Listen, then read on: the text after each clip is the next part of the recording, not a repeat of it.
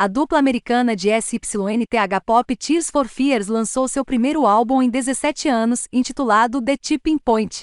Este álbum da lendária banda é um ponto importante em sua carreira, pois eles conseguiram reinventar seu som pop com um que mais se aproxima dos Lumineers e Midlack, com elementos tanto do folk quanto do pop alternativo. A primeira música, No Small Thing, é uma bela balada acompanhada pelos sintetizadores de assinatura do Tears for Fears com a voz rouca do vocalista Kurt Smith.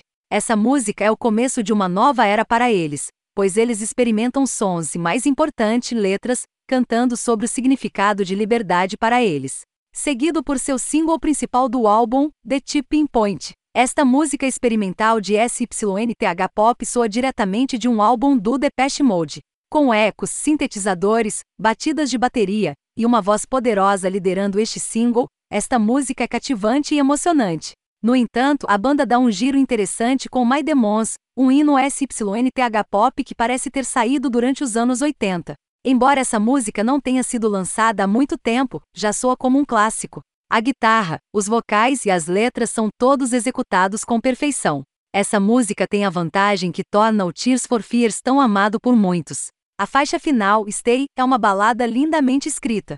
O arpejo e a voz melódica de Smith fazem essa música soar melancólica e romântica.